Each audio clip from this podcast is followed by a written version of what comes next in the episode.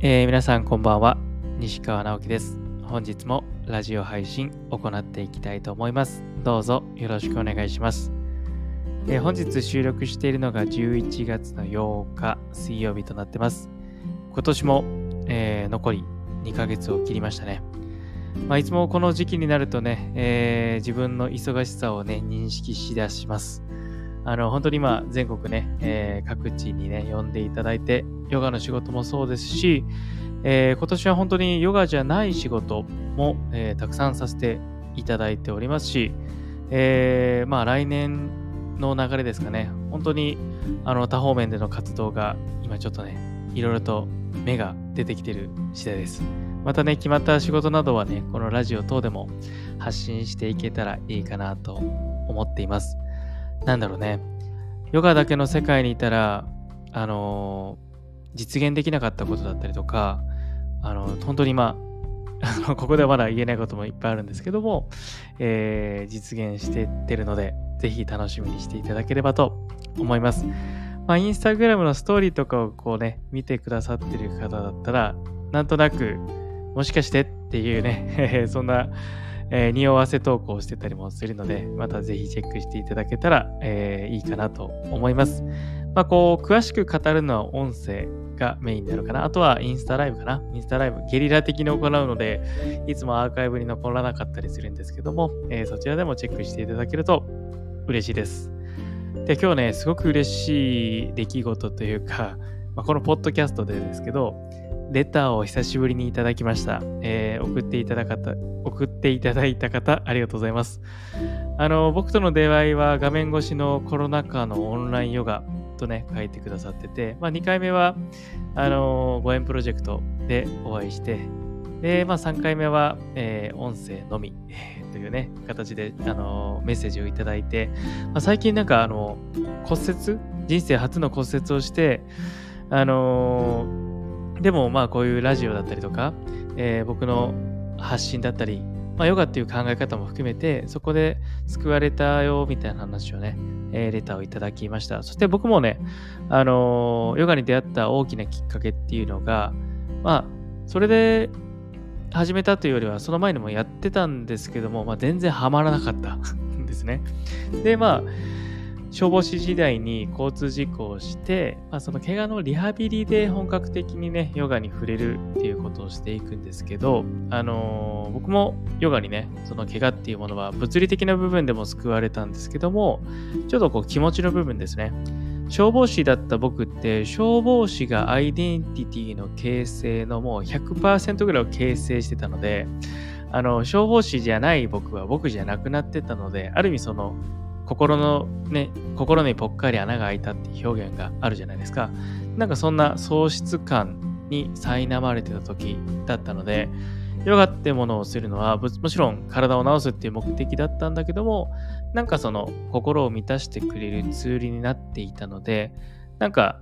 うーん、消防士をバリバリにやってた時ね、トレーニングをバリバリにやってた時にヨガをやった時は、えー、こんなゆっくりなの？とか、全然聞かないじゃんとかね、思ってたんですけど、あのー、また違った視点でね、ヨガに触れたことによって、まあ僕はヨガにハマっていって、まあ今はそれを伝える側に、えー、なっております。ちょっとこんな怪我の話をしたので、思い出話を今日はしてみようかな。何も考えずに今日収録してます。あの、前もね、あの、僕の、えー、修行での話、あの、修行っていうのは、あの初めて聞く方もいると思思うんですけど、29歳の時に、あの、寺ごもりをしたことがあります。またこの話については、最近ね、えー、あるヨガメディアさんに取材をいただいて、まあ、ちょうど初行が帰ってきて戻したので、まあ、近日、えー、っと、インタビュー記事がウェブに記載されるんじゃないかな、掲載されるんじゃないかなと思います。で、まあ、2回には結構な喋りをしたので、2回にわたってかな前編、前編後編みたいな形でインタビュー記事があの出てくると思います。またそれは告知させていただきたいと思います。結構僕のヨガの出会いから今の活動までをざっくばらんに話させていただいて、すごくあの綺麗にまとめていただいてね、僕も出るのが楽しみです。またそこでもう触れるんですけども、先に、えー、こんな思い出話が出たので、えー、29歳の時にね、あの、ヨガでは悟れないってなんか自分で勝手に決めつけてしまったことがあってそれもまああのヨガの練習をそれがなんだろうみんながイメージするような現代的なヨガではなくてちょっと、まあ、怪しいって言い方はあれなんだけども周りの人たちはかなり心配してたりとかしてたんですけどちょっと怪しめのヨガうん、まあ、尾骨を床に打ちつけてエネルギーを上昇させるとかねその手のヨガをね。別にそれが怪しいとか僕は否定してるわけじゃなくて、まあ、そういうねなんだろう古典的な結構スピリチュアルだったりとかにこうリソースを振ったヨガを実践してて、何のためにやってたかというと、まあ、ヨガっていうのは、ポーズをとるアーサナっていうもののみならず、瞑想だったりとか、呼吸法だったり、いろいろな練習があるっていうのは、やってる人もやってない人も、えー、何かしらこう、ああの知ってるんじゃないかなって思ってて、その中で、ヨガがなんか悟りっていうものともリンクしてるっていうのは、これはやってる人もやってない人も何かしらイメージはあるんじゃないかなと思ってて、で僕はその一時期、その悟りっていうものに非常に興味が出てしまった時期がありまして、それで30歳になるまでに、ね、せっかく出会ったこのヨガのゴールというか、その悟りっていう世界を見たくなった時期があったんです。それで、まあ、様々なヨガを実践して、で、なんかその時ね、古典的なヨガが最もそれに近いような感じがしてて、それで実践をしてたんですけど、まあ、そう簡単にいけるわけもなく 毎日ね、それを実践しても、まあもちろんあの得たものはたくさんあるし、古典的な考え方だったりとかも含めて、あのすごくあの経験としてもそうだし、知識というところでもあのいいあの経験だったんですけど、なかなか僕の目的である悟りっていうものが訪れなかったので、えー、もうこのままやってても30歳になってしまうみたいなね。別に自分が決めた時間軸の設定だったんですけども、なんか焦ってて、で、当時、あの、瞑想を教えてもらっていた、あの、先生がいて、その方はもともとヨギだったんですけども、僕が出会った時にはもうヨガをあまり実践してなくて仏教家だったんですで、彼に、あの、出会って、まあ、結構僕の中では衝撃的でしたね。で、やっぱ彼が発する言葉、そして世界観だったりとか、まあ、瞑想の深さだったりとかを、あのー、ね、目の前でそれを感じさせてもらって、まあ、あの人みたいに深くなんかこう意識を持っていきたいなって思い出した時にはもうヨガではなくて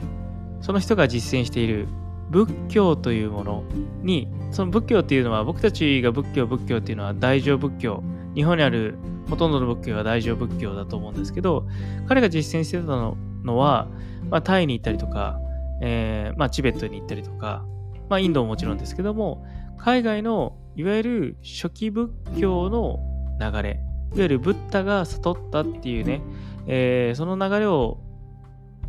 引き継いでいる。もちろん大乗仏教の中にもそのエッセンスはもちろん入ってるんですけども、ブッダの教えをそのまんまね、えー、引き継いでいこうとしている上座部と言われる仏教の人たちの宗派という呼ぶんですかね、えー、流派の瞑想を実践していくことをやってたんですね。そうするとやっぱりその人が発する言葉とかその深さを見ると仏教に心が揺れてしまってで、まあ日本で、あの上座部の教えっていうのは、まあ、僕があの調べた限りではなかなか見つからなかった中で、その、えー、上座部の教え、いわゆるブッダの教えを大乗仏教の中で、まあ、比較的再現性高く行っているのが禅宗、ね、座禅を組む禅宗ね。禅宗ってことを知り、まあ、禅の門を叩くことをしました。まあ、最初ね、あの参加したいです。ね、そういう究極に自身と向き合う会みたいなのがあってね、それに参加したいですってメールしたら、あの、これ、持ってる話じゃなくて、和尚から死ぬ覚悟はありますか？っていう あのメールが返ってきたんですよ。なかなかこのご時世で死ぬ覚悟はありますかって和尚から連絡来ることってないと思うんですけど、でも当時本当に僕は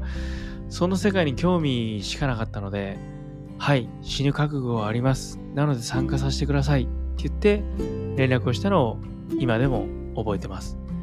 で、えー、お寺に行って、えー、まあいろいろとね、お寺の説明をね、えー、雲水さんからしてもらって、いざ、えー、修行が始まるんですが、うーん、なんて話したらいいんでしょうね。これ多分全、全編みたいになるかもしれないんですけど、全部は喋れないかもしれないけど、じゃあまあ、お寺に行って、どんなことがスタートしたかで今日は終わろうかな。まあ、お寺に行っていろいろとね、あのー、作法を教えてもらいます。いわゆるご飯を食べる作法だったりとか、まあ、喋っちゃダメだよとか、人と目を合わせちゃダメだよとかいうことを、まあ、最初ルールとしてね、教えていただくんですけど、で、いざ修行が始まります。で、まあ、禅のことをそんなに深く調べていったわけじゃないので、まあ、座禅、士官多座、ね、ただ座れば悟りの道が開かれるっていう道元和尚の言葉は知っていたので、まあ、座禅を組むんだろうなとは思ってて、1回目、1回座禅を組むことを一中というんですけど、1中目が始まって、まあ、静かに座禅から始まったんですね。で、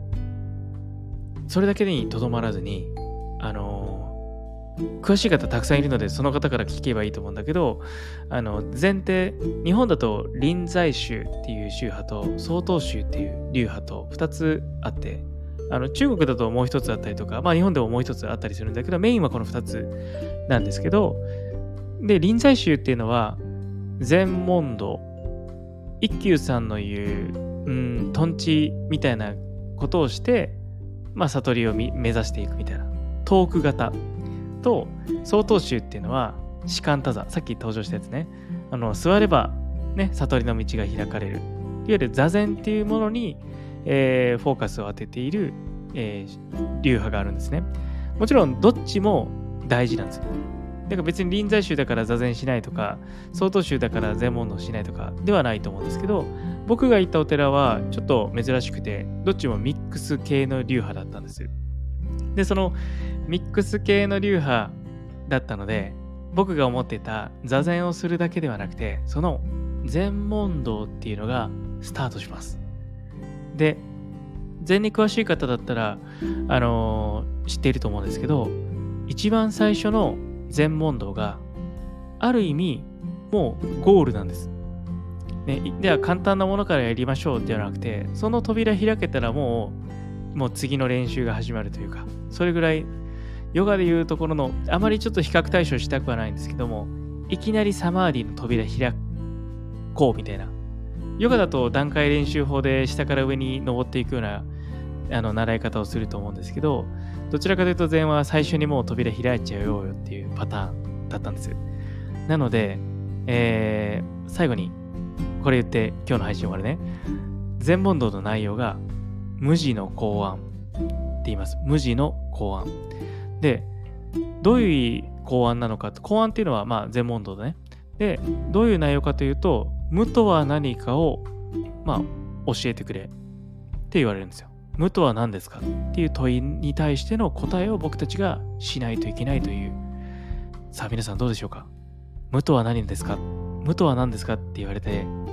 答えられますか？これ、最後笑って終わってくれたら嬉しいんですけど、僕最初は何て答えたと思いますか？あるの反対ですって言ったんですよ。めちゃくちゃ頭で喋ってますよね。あるの反対ですって大真面目に答えたら、黙れクソ坊主って言われてたんですね。お嬢さんに。黙れクソ坊主って言われて、まあ、その後も一生懸命考えても考えても答えが出なかったです。で、考えるだけ、座禅を組んで考えるだけだったらいいんだけども、実はそのお寺では座禅を組んで考えるだけの修行ではなかったので、えー、僕は1日目からその寺をどうやって脱出するかばかり頭の中によぎりました。それぐらい、あの厳しい修行だったんです。まあ、とはいえ僕はね、あの消防士をしてきていろんなものをこう自分の目で見たりとか体験したりとか、まあ、3.11の時は岩手県釜石市に、えー、1日後かな3月の12日に現場入りして、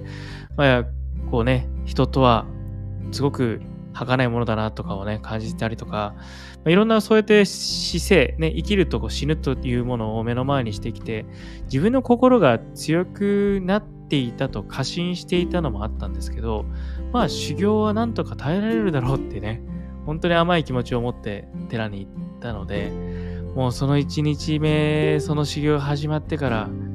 自分の心ってなんて弱いんだろうなって思いましたね。1日目から逃げることしか考えてない自分、なんて弱いんだろうなって。それぐらい厳しい修行だったんです。それが1日目です。もうがむしゃらに1日目は、あの、修行するというよりは、